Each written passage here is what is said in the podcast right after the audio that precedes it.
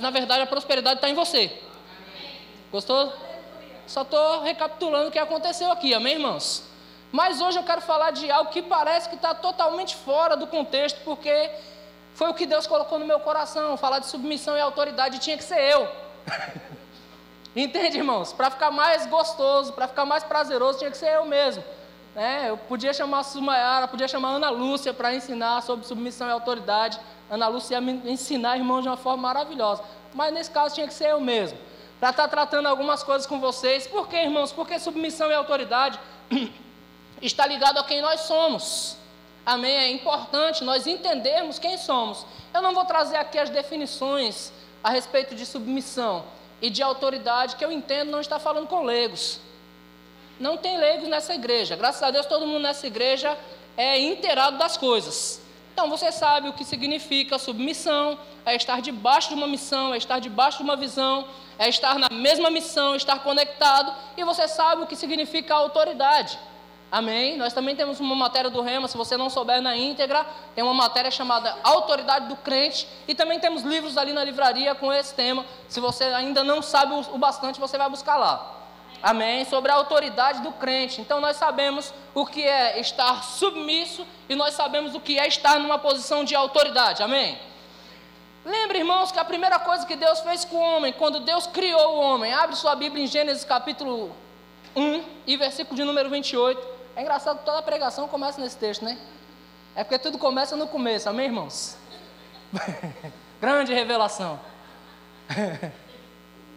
Glória a Deus, olha só o que Deus fez com o homem, irmãos, logo depois de, haver, de havê-lo criado. A primeira, a, a primeira ideia de Deus foi: nós vamos fazer o homem à nossa imagem, conforme a nossa semelhança. Então Deus fez o homem conforme ele é. Amém? E assim que Deus fez o homem, Deus deu instruções aos homens. E no começo dessas instruções está dizendo assim: ó, Deus os abençoou e lhes disse: sejam fecundos, multiplicai-vos, enchei a terra e sujeitai-a. Diga a autoridade. Deus deu autoridade ao homem para colocar a terra sobre sujeição. Então ele falou: ó, sujeitai a terra, domine sobre os peixes, domine sobre as aves, domine sobre o céu e sobre todo animal que se rasteja. Vou voltar que eu baguncei tudo Dominai sobre os peixes do mar, sobre as aves do céu e sobre todo animal que rasteja pela terra. Então Deus fez o homem e Deus entregou ao homem autoridade. Para quê? Para o homem dominar, para o homem sujeitar a terra. Então todos nós recebemos de Deus autoridade. Aí você conhece a história toda já. Você sabe que o diabo foi lá, enganou o homem, o homem perdeu tudo, irmãos tudo aquilo que ele tinha, o homem perdeu, o homem foi parar na miséria, diga-se de passagem, amém? Porque virou, se tornou escravo do pecado, já não entendia mais quem ele era, se tornou cego para Deus, amém? E por causa disso, irmãos, o homem andou do jeito que continua andando até hoje, mas, diga graças a Deus por Jesus Cristo. Porque Jesus Cristo veio à terra, irmãos, e ele disse: Olha, toda a autoridade me foi dada. Toda a autoridade me foi dada. Agora ide. O que Jesus faz? Eu dou a vocês a autoridade. A autoridade que me foi dada, eu dou a vocês. Então a igreja recebe de novo a autoridade, só que agora de uma forma mais excelente ainda, irmãos. Porque tudo que Deus faz é bom e Deus está sempre nos surpreendendo. Amém. No texto de Efésios. É Efésios? Nós estamos lendo Efésios? Meu Deus, então tem que ser Efésios. Deixa eu ver aqui. Aleluia. É Efésios, gente. Eu sabia que era. Efésios capítulo 1 e versículo de número 20. Quantos estão lendo Efésios? Amém. Efésios 1, 20, a palavra do Senhor diz assim: O qual exerceu ele em Cristo. Lembrando que o contexto é uma oração que Paulo faz pelos Efésios. Ele diz: Por causa disso Dou graças a Deus por vós, desde o dia em que ouvi a fé de vocês e o amor para com todos os santos, não cesse de orar por vós. E no meio da oração ele disse: O qual exerceu ele em Cristo, ressuscitando-o dentre os mortos e fazendo assentar à sua direita nos lugares celestiais. Diga, lugar de autoridade. A direita de Deus, irmãos, é colocado à direita quem tem autoridade. Amém? E o versículo 21 diz: Acima de todo principado Agora você vai pegar a revelação aí, que a, lá, lá em Adão foi dada autoridade sobre coisas naturais. Sobre as aves do céu, sobre os peixes do mar, sobre os animais que se rastejam, sujeitar a terra, tudo natural. Aqui ele diz: acima de todo principado e potestade, e poder e domínio, e de todo nome que se possa referir, não só no presente século, mas também no vindouro, e pôs todas as coisas debaixo dos pés, e para ser o cabeça sobre todas as coisas, o deu a. Cadê a igreja? Para ser o cabeça sobre todas as coisas, o deu a igreja, a qual é o seu corpo, a plenitude daquele que a tudo enche em todas as coisas. Então foi dada autoridade a Jesus, Jesus foi dado à igreja, Jesus é o cabeça da igreja, que é o seu corpo. Logo, a igreja agora tem autoridade sobre principado e poder e domínio, não só nesse século, mas até no vindouro. Amém. Porque a igreja está caminhando em autoridade. Amém, irmãos? É importante nós entendermos quem somos. Diga, eu sou uma autoridade. O que é uma autoridade delegada, irmãos? Você precisa saber, isso é, isso é uma, uma referência que todos os professores do Rema usam, irmãos. É fácil você perceber uma autoridade quando ela está revestido. Uma autoridade se dá por quem está por trás, por quem o delegou. Deus delegou a igreja como autoridade na terra, por isso que a terra não está um caos, irmãos. Porque Deus não fez a terra para ser um caos, então a igreja está aqui como autoridade. Por que você acha que está acontecendo tanta mudança no nosso país? Porque a igreja entendeu a autoridade que tem e começou a orar e começou a se envolver nessas coisas, não diretamente de uma forma política, mas de uma forma espiritual. Colocando o diabo por terra, irmãos. Eu nunca vi coisa como eu tenho visto esses dias, nesses últimos anos. A nação, o presidente da república proclamando Dia Internacional de Oração. Você já viu isso em algum tempo da sua vida? Por esses dias está acontecendo, irmãos ele entendeu que a autoridade na igreja para derrubar principado e potestade, eu nem estou aqui fazendo política, porque eu já votei em Jesus Cristo, é Ele que é o meu Senhor mesmo. Amém? Na verdade, foi Ele que me elegeu, não foi nem eu que elegi Ele. Mas nós, a nossa pátria é celestial, amém, irmãos? Nós estamos conectados, mas um presidente percebeu que havia autoridade na igreja para fazer a diferença, irmãos, e a igreja tem feito a diferença na terra. Amém? Uma autoridade delegada, o que é, irmãos? Você vê quantos aqui sabem o que é um guarda de trânsito? Amém. Conhece um guarda de trânsito aí?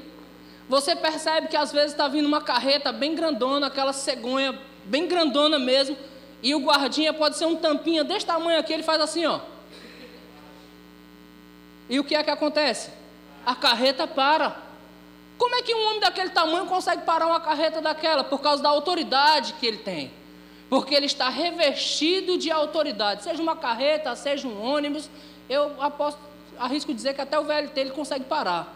Se ele quiser só fazer assim, tem que parar. Por quê? Por causa da autoridade. Amém? Eu estava conversando com o irmão Caio, que foi quase sub, sei lá o que, do exército lá. Subchefe, sei lá. Estava conversando com o irmão Caio que quando eu fui me alistar, eu fui cheio de empolgação, irmãos, eu queria tanto servir ao exército. Mas quando eu cheguei lá, tinha um tampinha desse tamanho, mandando todo mundo. E eu nem era do exército ainda. E ele já fica de pé lá. Eu falei, rapaz, não é para mim não. Eu ainda não entendia, irmãos, o que era submissão e autoridade, mas eu não queria um tampinha daquele mandando em mim. Hoje eu entendo, amém, irmãos? Hoje eu sei que não era o tampinha, era quem estava por trás, a pátria estava com ele o Brasil estava com ele, a bandeira estava com ele. Então ele podia ser um carinha desse tamanho, fica de pé lá, de joelho, vai dormir hoje lá na, no cárcere. E eu tinha que fazer, porque ele estava mandando. Por quê, irmãos? Porque havia autoridade nele. E se nós entendermos que há autoridade em nós, nós vamos fazer proezas, irmãos, nós vamos fazer as coisas acontecerem. Amém? Não é só, irmãos, autoridade.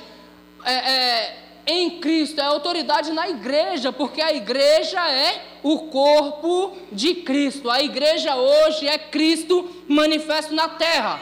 Alguém aqui já viu Jesus corporeamente? Agora olha para o lado aí, olha para o seu lado. Olha Jesus aí.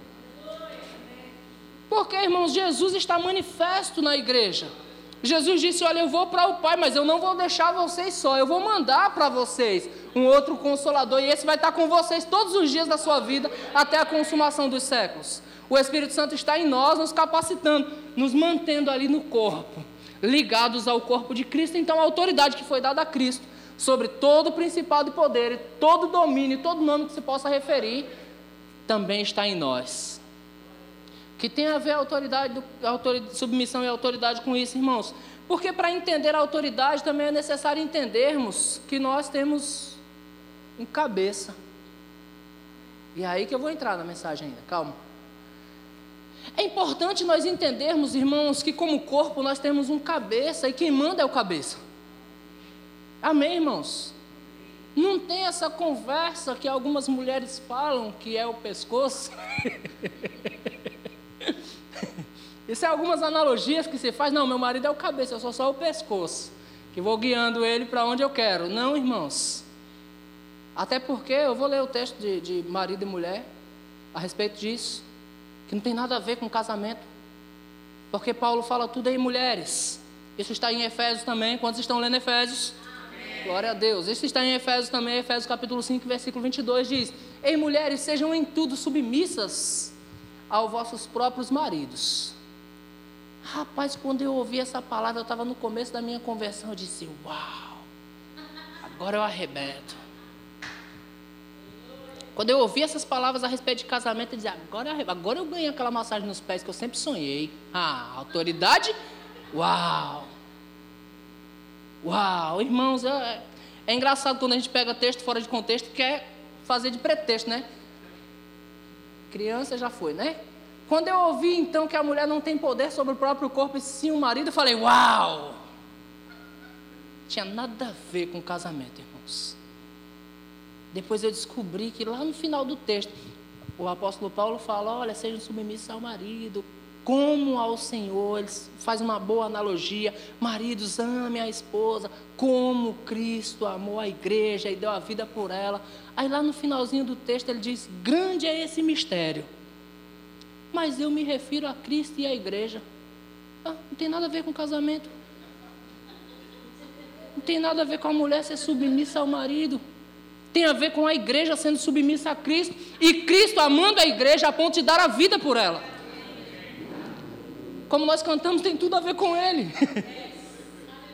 Amém, irmãos? Se nós estivermos totalmente conectados a Ele, olha, grande é esse mistério, mas eu me refiro a Cristo e à igreja. A vida de prosperidade, grande é o mistério da prosperidade, mas tem a ver com Cristo e a igreja. Grande é o mistério da realidade de uma nova criação, mas tem a ver com Cristo e a igreja. Então qual é o nosso papel nisso? É o papel da submissão. Porque eu, como pastor, poderia pregar para você: olha, você tem que ser submisso ao seu pastor. Irmão, se você for submisso a Deus, você vai ser submisso ao seu chefe, ao seu ao seu esposo, aos seus pais. Você vai aprender o que é submissão e também vai aprender o que é autoridade. Porque tem coisa que é para você fazer e você nem sabe que pode fazer. Amém, irmãos? Vai ter situação em que você vai ter, precisar mandar um, um funcionário embora. E é com você isso, porque você é autoridade lá. Mas e os filhos dele? Quem tem que pensar nisso é ele. Está comigo sim ou não? Quem tem que pensar nos filhos dele é ele. Você é o negociante ali. Amém, queridos? Você vai ter que entender a sua posição de autoridade. E eu estou olhando para muitos empresários aqui. Amém. Amém. Glória a Deus. Então tudo tem a ver com Cristo e a igreja. Nós precisamos entender qual a nossa posição nisso. E a nossa posição, irmãos, está em se submeter. A Bíblia diz que Cristo ele foi obediente e ele foi obediente até a morte e morte de cruz. E você vê a passagem de Jesus no Getsemane, ele falando, Pai, se possível for, passa de mim esse cálice. Em outras palavras, irmãos, nas minhas palavras, eu não quero passar por isso. Eu não quero passar por essa vergonha, isso vai doer, Pai.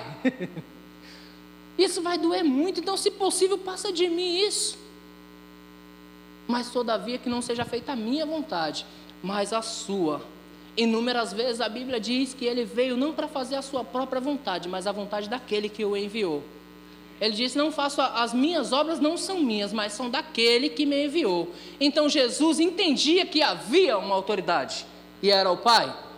O centurião romano entendia que havia autoridade em Jesus. Manda com uma palavra e o meu servo ficará curado, porque eu entendo a autoridade.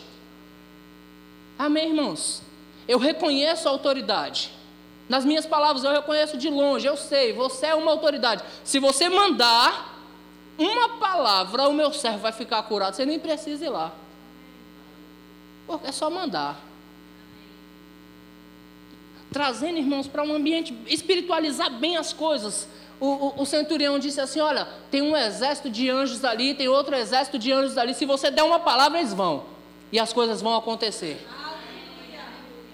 O próprio Cristo falou isso, irmãos, quando, viera, quando chegou aquela turba de soldados para o prender, que Pedro sacou, lançou a mão da espada e passou na orelha de Malco, Jesus falou: Ei, se eu quisesse, eu rogaria ao Pai e ele me mandaria doze legiões de anjos para lutar por mim.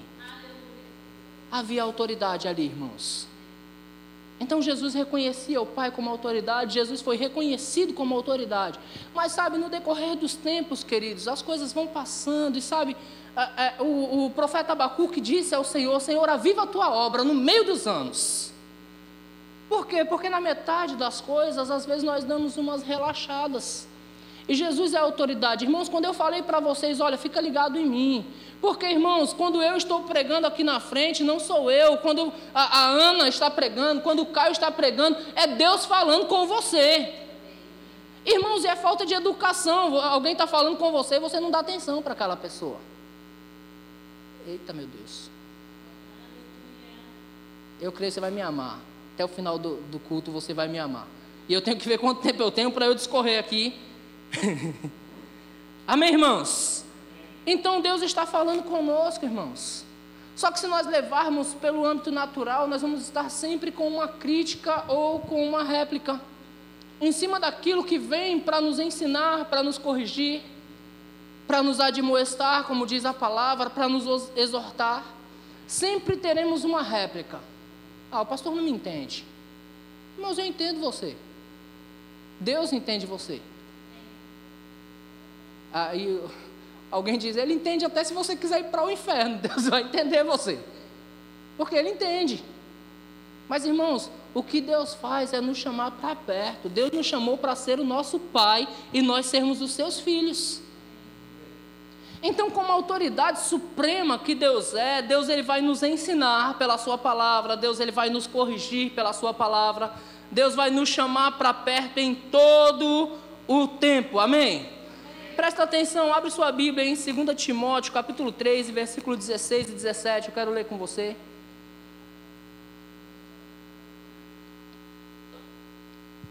Porque para usufruir, irmãos, dos benefícios daquilo que, que é nosso por direito adquirido, é necessário cumprir a nossa parte no acordo. Amém?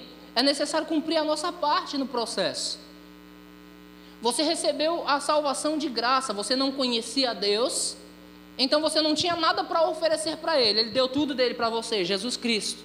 Amém? Mas na medida que nós vamos crescendo, irmãos, nós vamos aprendendo mais como filho de Deus, nós vamos nos aproximando cada vez mais dele, então a palavra dele tem que ir nos limpando.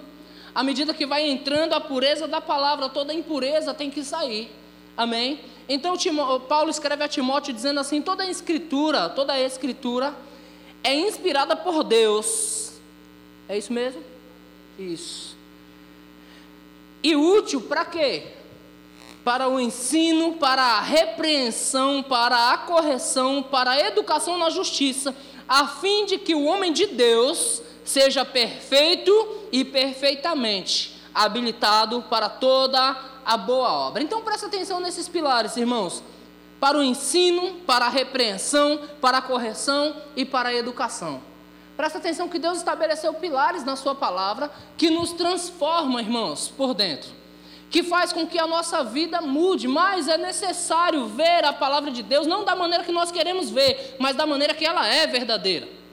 Porque a palavra está nos corrigindo, a palavra está nos ensinando, a palavra está, irmãos, nos exortando, a palavra está nos educando, mas nós precisamos receber dessas coisas para que possamos desfrutar daquilo que Deus tem para nós. É necessário receber as correções de Deus, é necessário receber os ajustes. Então, como submissão e autoridade, irmãos, eu fico, eu fico imaginando Deus olhando do céu e vendo as nossas atitudes Certa vez o irmão John Bevere, ou João Bevere. John, né? John Bevere, mas é João Bevere mesmo. O nome dele é esse. Ele, ele veio é, ministrar em uma conferência no Brasil. E, e, ele pregando sobre isso, na verdade é uma, das, é uma série que ele ministra sobre o temor do Senhor. E ele pregando sobre isso, ele fala assim: Eu nunca vi tanta bagunça como eu vi naquela conferência. Porque eu cheguei na conferência, irmãos, isso acontece em conferências, tá? Eu frequento conferências, eu sei que acontece. Eu cheguei na conferência e quando me chamaram para pregar, que eu subi a, ao palco, as pessoas estavam no, no salão bebendo Coca-Cola. Tinha pessoas tomando Coca-Cola no meio do salão. Outros conversando. E por um, por um instante, ele diz: por um instante eu fiquei sem ação, porque eu nunca vi tanta irreverência como eu vi naquela conferência. E a palavra que subiu para ele foi: fale sobre o temor do Senhor. Porque o temor do Senhor tinha escorregado. Irmãos, o nosso Deus, ele continua o mesmo, hoje, amanhã e para sempre. Quem muda nesse negócio, irmãos? Quando há um encontro, Deus e o homem, quem muda? Somos nós. É nós que precisamos mudar. Somos nós quem precisamos do ensino, somos nós que precisamos das correções, somos nós quem precisamos dos ajustes de Deus para nos tornarmos o quê? Um homem perfeito e perfeitamente habilitado para toda boa obra. Porque Deus nos criou para toda boa obra. Deus não nos criou, irmãos, para andarmos da maneira que estamos, não. Ei, Deus criou você, Deus salvou você, para quê? Deus enriqueceu você, para quê? Para que você também faça isso para outros, para que a obra dele continue. Amém. É importante você entender, a submissão, irmãos, está ligado à missão. E a missão de Deus é, continua sendo salvar pessoas. A missão de Deus, a missão de Cristo continua sendo edificar vidas. Quando você entende a missão, fica muito fácil de se submeter. Porque você entende a missão. Qual é a missão no seu emprego? Olha, a missão no meu emprego é nós batermos todas as metas esse mês e nós queremos dobrar essa meta para o mês que vem. Existe uma missão. Quando você entende a missão, aí fica fácil. Aí você diz: Olha, nós vamos fazer dessa forma. Por quê? Porque você entendeu a missão. Amém, irmãos? Entender a missão familiar. Qual é a missão familiar, queridos? Existe uma missão. Todos trabalham para um bem comum. Qual é o bem comum? Criar os filhos, né? manter o padrão da casa, manter um padrão elevado. Então todos vão trabalhar para um bem comum. A mulher, o marido, os filhos em submissão aos pais, todos por um bem comum, a casa continua limpa, é isso mesmo? Porque se todos não trabalharem, irmãos, aí a mulher chora, porque só ela limpa e todo mundo faz a bagunça. Porque ninguém entendeu que a missão é manter a casa limpa. Mas, mas quando se entende a missão, aí o filho vai, suja o copo e lava o copo. Eu estou falando do sonho de muita família, tá? O filho vai, principalmente das mães, né? O marido vai, suja o prato, ele vai lá e lava o prato, olha. Eu tenho que me converter nessa área também, amém, irmãos? Ainda não cheguei à perfeição, vou chegar. Talvez. Brincadeira. Amém, irmãos? Quando nós entendemos a missão, a missão é manter a casa. A missão é, é, é criar os filhos, a missão do marido e da mulher. Aí diz: a mulher seja submissa ao, ao marido. Por quê? Porque está debaixo da mesma missão. Qual é a missão? Criar os filhos. Então o marido sai para trabalhar e a mãe é aquela que lê com os filhos. Filho, vem cá, é hora da leitura. Vanessa disse que quer comprar uma Bíblia para o Cristo, ele nem sabe ler, cara. Mas ela quer comprar a Bíblia para o garoto e agora? Que ela vai mostrar lá o leãozinho. Oh, Deus criou, filho, oh, o leãozinho. Papai não tem tempo para essas coisas, irmãos, mas a mãe tem. E ela vai fazer. E sabe, está debaixo da mesma missão. Meu filho vai saber que Deus criou o leão. E graças a Deus por isso, que a mãe está ligada na mesma missão. Entende isso? No trabalho, todos ligados na mesma missão. Na igreja, irmãos, todos ligados na mesma missão. Se nós estivermos ligados, nós vamos fazer coisas grandes. Se nós estivermos conectados, irmãos, na mesma visão, nós vamos fazer coisas grandes. Qual é a missão dessa igreja? É continuar pregando a palavra da verdade, ensinando pessoas, edificando vidas, A missão dessa igreja é trabalhar em favor do reino de Deus e nós vamos arregaçar as mangas e vamos para cima. Aí você entende a missão, você não fica na sua casa dizendo: "Ah, o pastor não me entende, eu estou cansado". Graças a Deus, irmãos, que você está cansado, você tem trabalho, glória a Deus, tem saúde para trabalhar, como o Ângelo falou, né? Mas é necessário você entender que você foi chamado também para uma missão, uma missão corporativa na fé. Amém? Que nós pegarmos juntos essas coisas é importante demais. Amém? Então a palavra de Deus ela vem para o ensino, para a repreensão, para a correção e para a educação, mas nós precisamos estar abertos para essas coisas, irmãos. E às vezes nós não estamos tão abertos assim. Às vezes uma correção ela nos afronta, na verdade. O, o, o autor de Provérbios, escrevendo Provérbios capítulo 9, verso algum, depois eu lembro e te falo. Ele diz para, não repreendas o escarnecedor, porque o que repreende o escarnecedor toma afronta para si. Já tentou corrigir um bêbado? Rapaz, você está bebendo aí, cara, você está errado, o bêbado vai xingar você todo.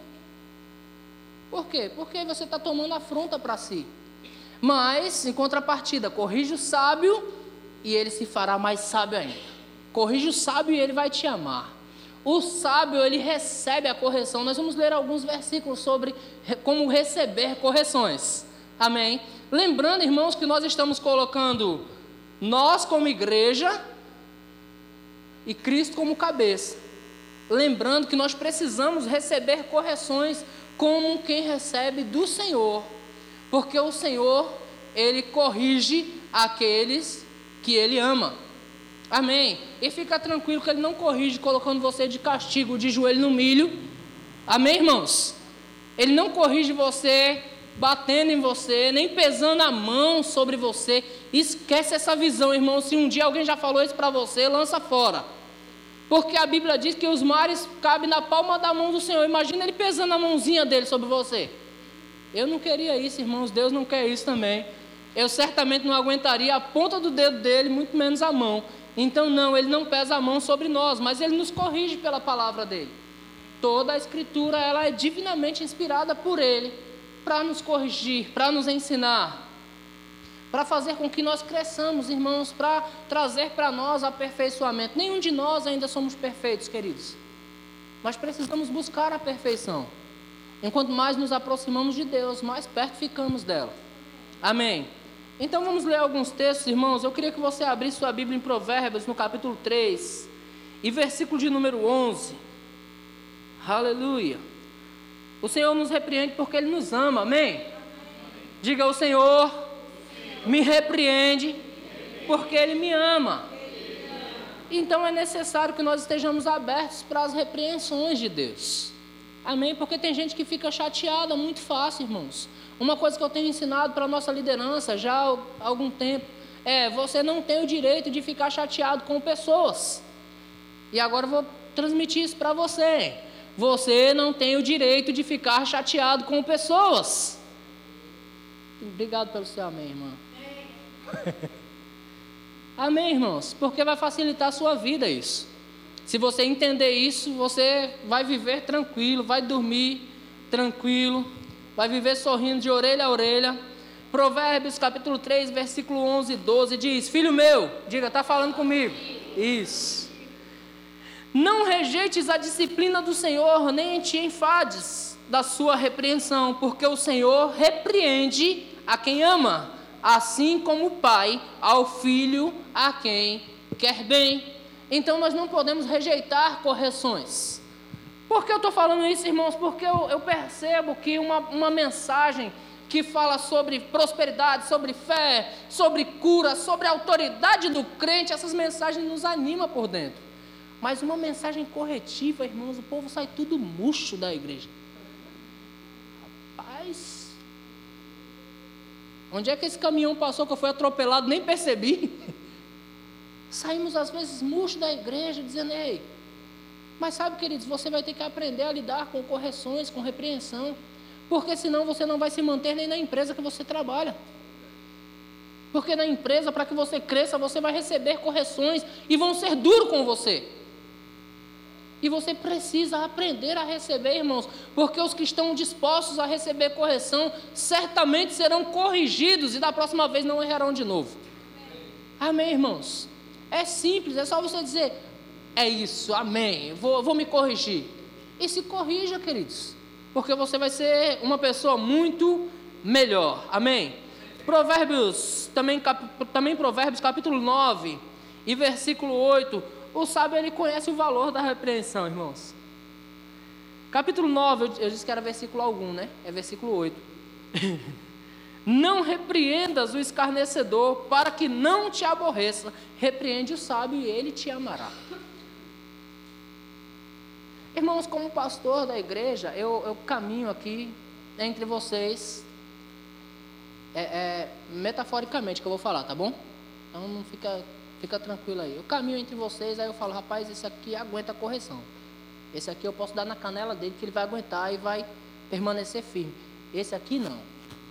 Esse aqui eu tenho que falar, irmão. Deus está te promovendo, está te dando crescimento, querido. Então, irmãos, se eu percebo isso, Deus também sabe. Ele conhece você. Ele sabe até onde você aguenta, mas o desejo de Deus é corrigir você. E quando eu digo corrigir, não é bater em você, não, não é disciplinar você, não, irmãos, como um, de, de uma forma natural, não, mas é pela palavra dele. Alguém tem que dizer: ei, você está errado. Alguém tem que olhar no seu rosto, nos seus olhos e dizer: ei, você está errado. Não siga por esse caminho. E é bom quando nós recebemos, irmãos, porque nos faz crescer Amém. E os sábios, eles amam a repreensão. Amém. Alguns são resistentes. Alguns resistem. E como é ruim, irmãos, o apóstolo Paulo diz: dura coisa é recalcitar contra os agrilhões. Às vezes a, a vara da correção está vindo e a gente está dando coice, né? Já viu pessoas que dão coice? Já teve que lidar com uma assim? Todo mundo já passou por isso, né? Lidar com alguém que deu coice. Agora, quantos corajosos para levantar a mão e dizer eu já dei também? eu vou levantar a minha para você não ficar envergonhado, tá bom? não gostei, irmãos, da correção, não. Vou contar para você duas situações que quase me afastou do Evangelho. Primeira, minha filhinha pequenininha derruba um púlpito da igreja nossa. Lá em Santos, pastor Luiz Fernando, vocês conhecem.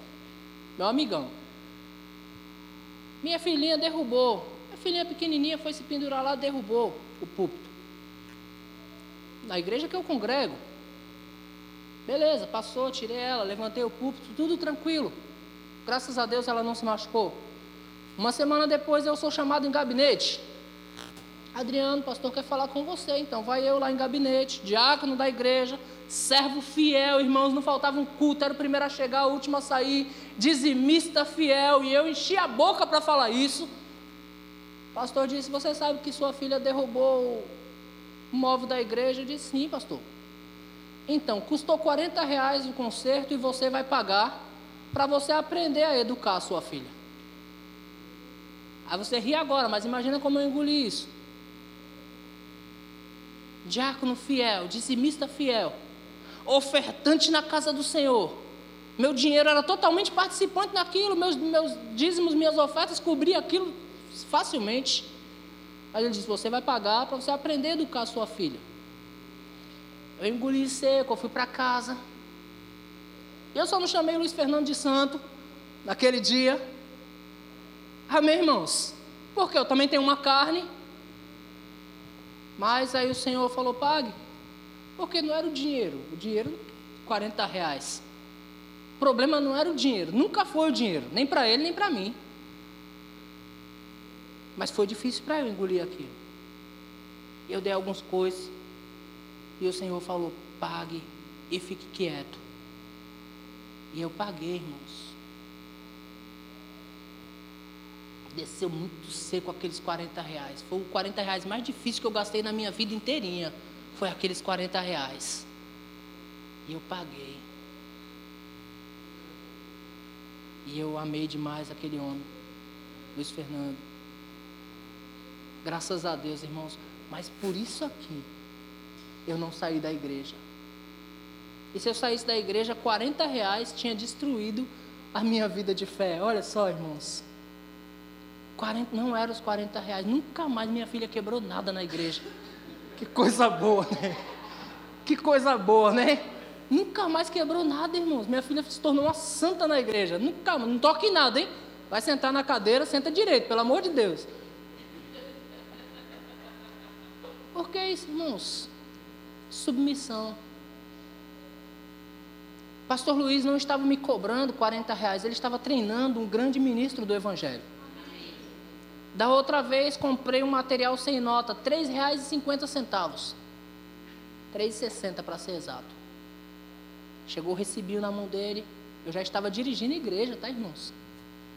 Ele me chama no gabinete e disse: Adriano, já falei para você que na igreja não entra nada sem nota fiscal. Já havia passado 15 dias, irmãos.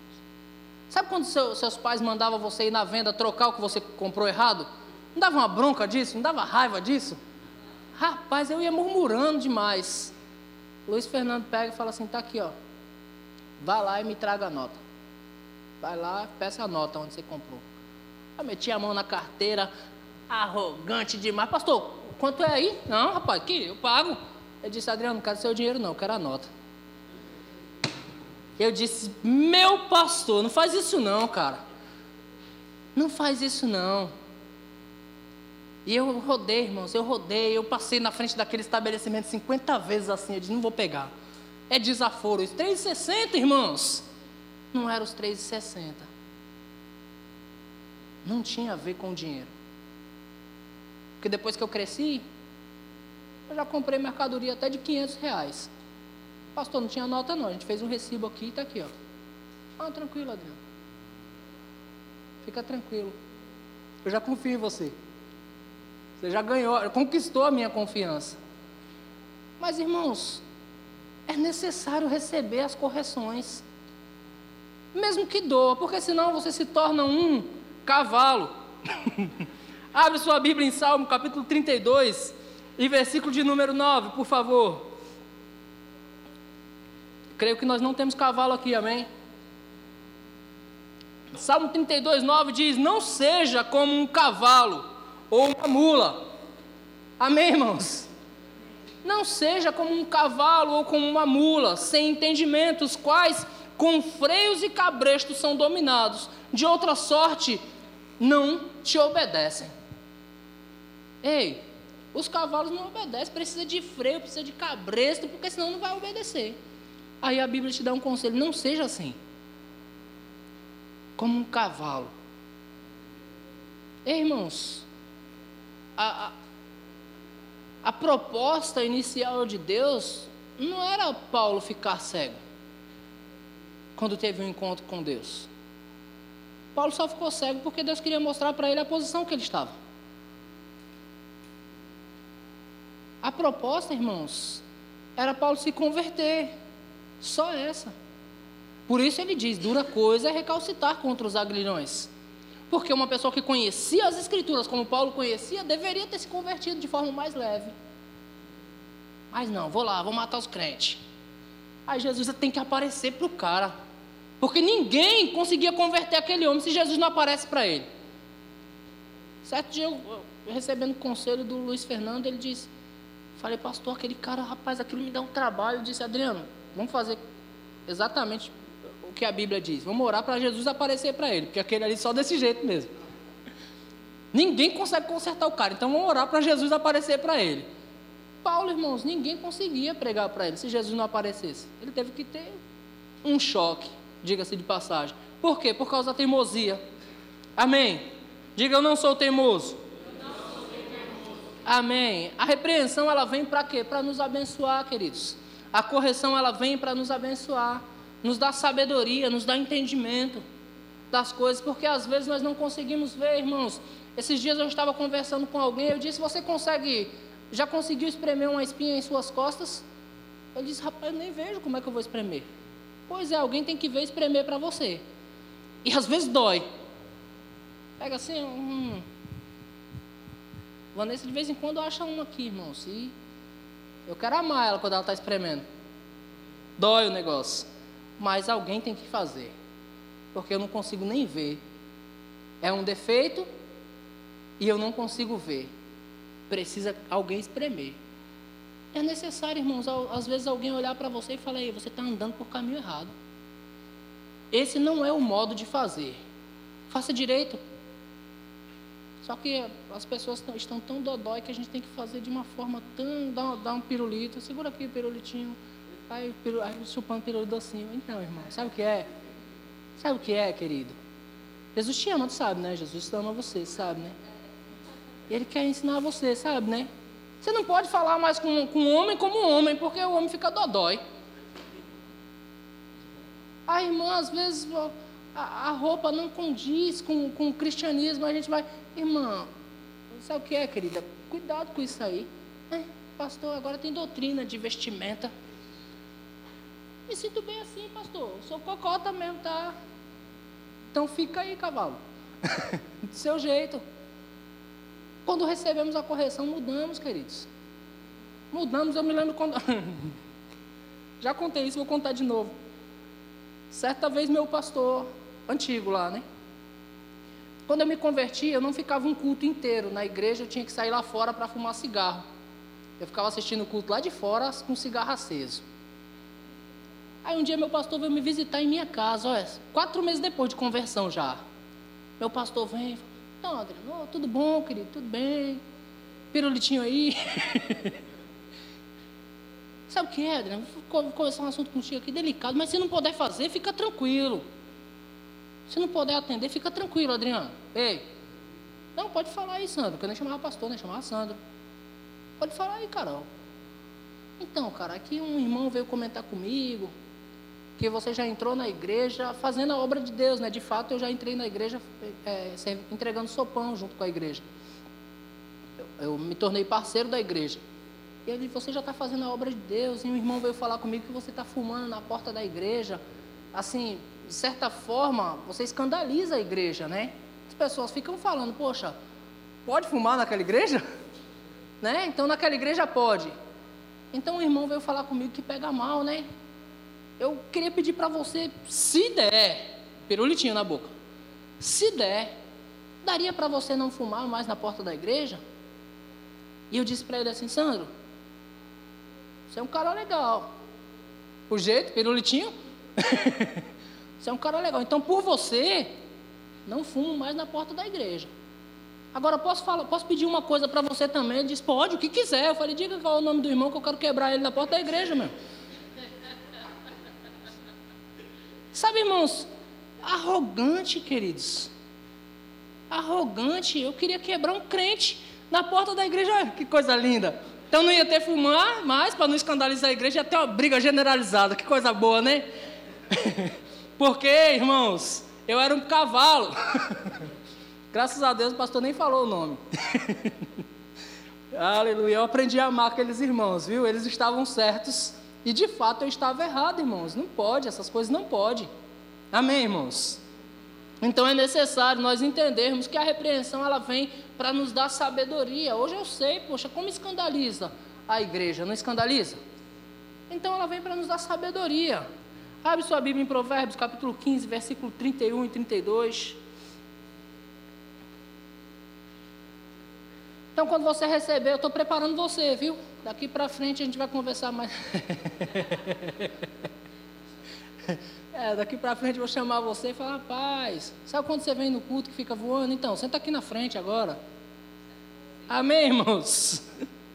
Deus é bom. Provérbios 15, 31 diz: Os ouvidos que atendem à repreensão salutar, no meio dos sábios tem a sua morada, e o que rejeita a disciplina menospreza a sua alma. Porém, o que atende à repreensão adquire entendimento. Amém, irmãos? O que atende à repreensão adquire entendimento. Então, uma vez que você recebe a repreensão e você atende ela, você fica mais sábio, você fica mais entendido nas coisas. Amém? Porque geralmente a repreensão vem com o ensino. A repreensão não vem sozinha. Porque a palavra de Deus ela é apta para ensinar, para corrigir, para repreender e também para educar. A repreensão ela vem com o ensino. Ei, rapaz, está fazendo errado aí. Beleza, mas como é o certo? Amém?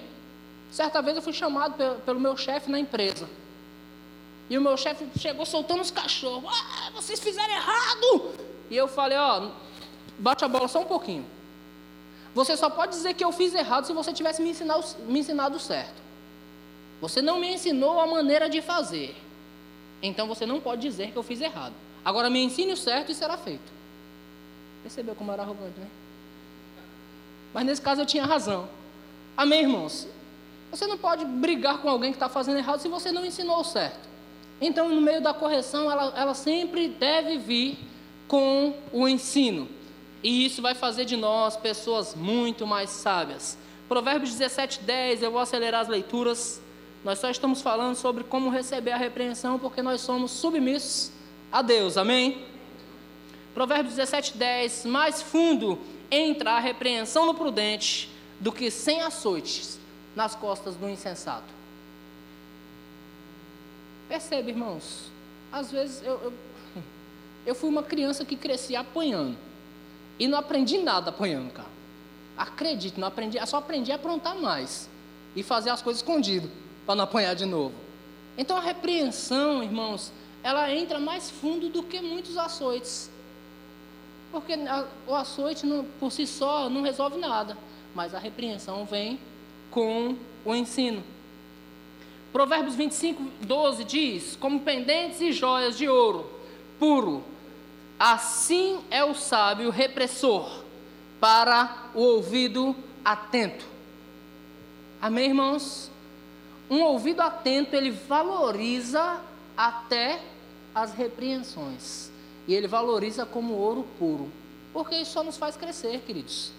E nós precisamos crescer. Lembra que a ideia de Deus é nos tornar perfeitos e perfeitamente habilitados para toda boa obra. Amém. Eu vou fechar com esse texto. Ainda não. Provérbios 27, 5 diz: Melhor é a repreensão franca do que o amor encoberto. Sabe, queridos, às vezes nós queremos amar as pessoas mais do que Deus. Porque Deus ama as pessoas muito mais do que nós, amém? Só que às vezes nós queremos amar tanto que não o corrigimos. Isso acontece muito com as mães. Amém, mães? Cuidado com isso.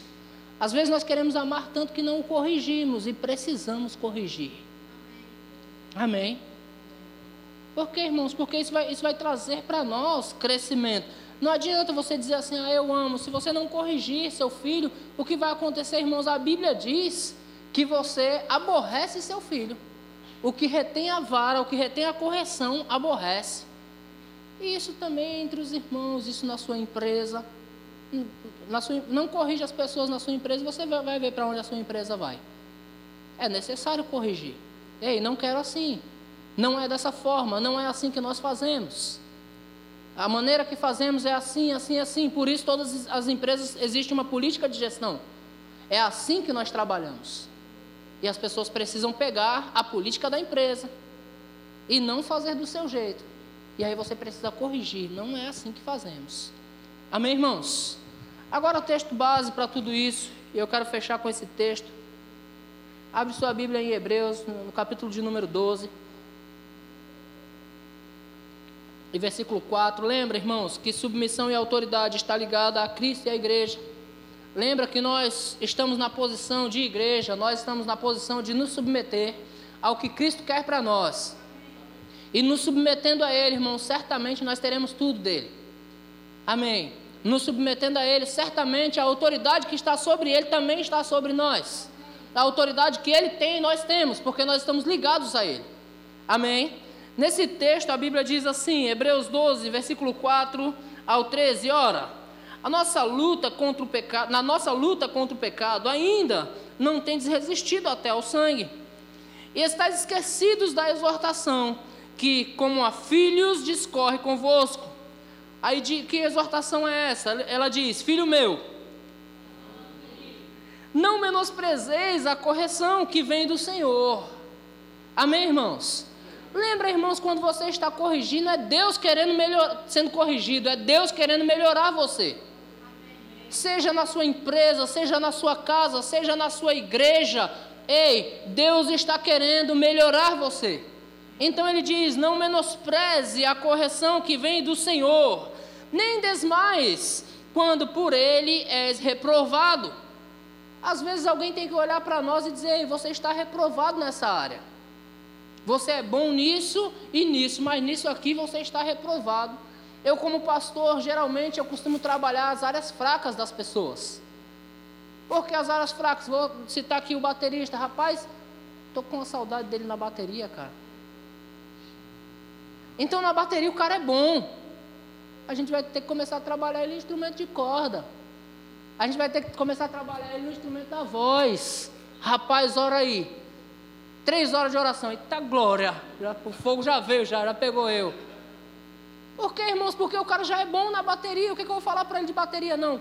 Fica aí na bateria. Vamos trabalhar as áreas frágeis. Vamos fortalecer as áreas frágeis. Amém, irmãos? Então as correções elas vão nos trazer isso, amém? Alguém vai ter que chegar em você e falar assim, rapaz, você é um ótimo baterista, cara. É, é metaforicamente, tá bom, irmãos? Vai pegar o irmão e ficar julgando o irmão aí não, hein? Você é um ótimo baterista, cara, mas eu não vejo você orando.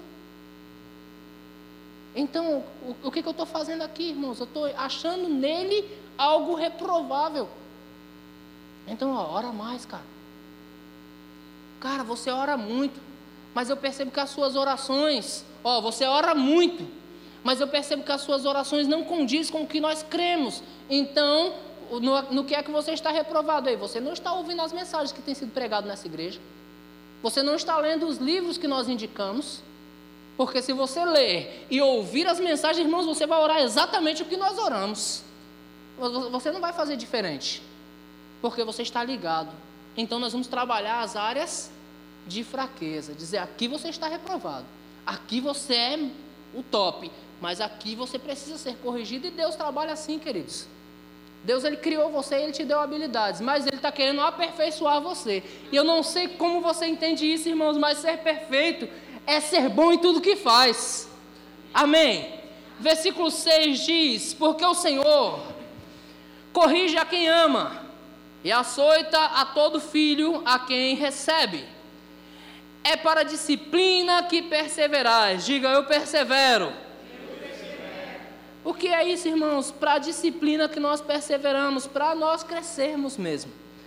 Deus vos trata como filhos. Gostou da revelação? Pelo menos para você não sair daqui dizendo, ai, pastor quebrou a gente hoje. Não, irmãos. Deus te trata como filho. Você agora é filho, como, como João diz na, na primeira epístola de João, capítulo 3, e versículo 2: Ei, amados, vocês agora são filhos. Deus te trata como filho. E se, se Deus te trata como filho, Ele vai chamar você e vai dizer: Ei, é aqui o caminho, faça direito. Amém, irmãos? Ora, Deus nos trata como filho, porque o Senhor é, é para a disciplina que perseverais. Deus vos trata como filhos. Pois que filho há que o pai não o corrige? Mas se estás sem correção, de que todos se têm tornado participantes, por que todos se têm tornado participantes, irmãos? Porque nós viemos do mundo. Nós viemos todo torto. Nós éramos aquele carinha da música. Havia um homenzinho torto. Éramos nós mesmos. Andava numa casa torta, andava por, vivia numa casa torta, vivia por caminhos tortos. Mas um dia ele encontrou a Bíblia, a palavra de Deus, não é? E tudo que era torto, como é que ele faz isso corrigindo? Chamando você pela palavra dele. Pela palavra você vai percebendo. Irmãos, a palavra de Deus, ela é suficiente para nos corrigir. Amém. A palavra de Deus, ela vai nos mudando. Ei, você entra para o evangelho, você começa a ouvir a palavra e de repente você é um um mau caráter, aí a Bíblia diz: olha, é, não vos enganeis, nem impuros, nem adúlteros, nem idólatras, nem sodomitas, nem avarentos, Aí você, rapaz, eu me encaixo em tudo isso aí, eu preciso mudar mesmo. Quando nós nos convertemos, não é assim? Impuro, idólatra, avarento, adúltero. Só não efeminado, tá? Efeminado não. Amém, irmãos? Então nós precisávamos das disciplinas de Deus, nós precisamos da disciplina de Deus até hoje, queridos. A palavra vem assim, ó, ela vai nos corrigindo, ela vai nos ajudando, nos fazendo crescer. Amém. Aleluia. Eu estou onde? Verso 9, é isso? Além disso, tínhamos os nossos pais segundo a carne que nos corrigia, que nos corrigiam e os respeitávamos não havemos de estar em muito maior submissão, diga submissão, ao Pai espiritual, e então viveremos, pois eles nos corrigiam por, por pouco tempo, segundo melhor lhes parecia, Deus, porém, nos disciplina para aproveitamento, a fim de sermos participantes da sua santidade. Irmãos, o que Deus quer é que você se torne participante da santidade dele. O que Deus quer é que você se torne participante do seu DNA. O que Deus pode, irmãos? Deus pode tudo. O que você pode? Você pode tudo. Quando nós nos tornarmos participantes dessa santidade, queridos. Amém. Versículo 11 diz: Toda disciplina com efeito no momento não parece ser um motivo de alegria, porque, irmãos, às vezes dói, mas de tristeza ao depois, entretanto, produz fruto pacífico aos que têm sido por ela exercitados, fruto de justiça. Por isso, restabelecei as mãos descaídas e os joelhos trôpegos, e fazeis e fazei caminhos retos para os pés, para que não se extravie o que é manco, antes seja curado. O desejo de Deus é nos manter 100%, irmãos. O desejo de Deus é nos manter curados. Em que área? Em todas as áreas. Mas tem uma área da qual nós às vezes não perce nem percebemos que somos doentes, que é exatamente a área da soberba. Aonde alguém fala para você que você está errado, você diz: "Quem eu? Tá doido. Só pode estar tá doido. Então nós não recebemos correções. E quando nós não recebemos correções, irmãos, nos fazemos como o mundo. Mas Deus nos chamou para sermos aperfeiçoados, para sermos perfeitos e perfeitamente habilitados para toda a boa obra. Quantos habilitados nós temos aqui? Quantos estão sempre prontos para as correções do Senhor? É para isso a palavra de Deus, irmãos. Quando a palavra de Deus ela não está trazendo mais correção para nós, nós precisamos tomar cuidado, irmãos, porque certamente estamos com as nossas mentes cauterizadas. Chegamos ao entendimento e ficamos com aquilo. Mas a palavra de Deus, ela precisa, ela foi criada para isso, ela foi inspirada para isso, para nos trazer correções, para nos trazer exortações, para nos trazer ensino e educação. Amém, irmãos? nós estamos sendo educados para sermos pessoas melhores. E assim nós seremos, seremos melhores filhos, melhores maridos, melhores esposas, melhores empresários, melhores funcionários, melhores membros dessa igreja. Amém. Que vocês já são um sucesso. Amém, irmãos? Glória a Deus. Você aprendeu alguma coisa? Eu creio que sim, queridos. Isso aqui é só para trazer à memória a sua posição como igreja e a posição de Cristo sobre você. Cristo está sobre você. E deixa que Ele faça do jeito dele as coisas. Não faça do seu jeito, irmãos, do seu jeito não dá certo. Eu já tentei fazer do meu jeito e é pesado. E eu nem consigo fazer. Amém? Fique de pé comigo, eu quero orar com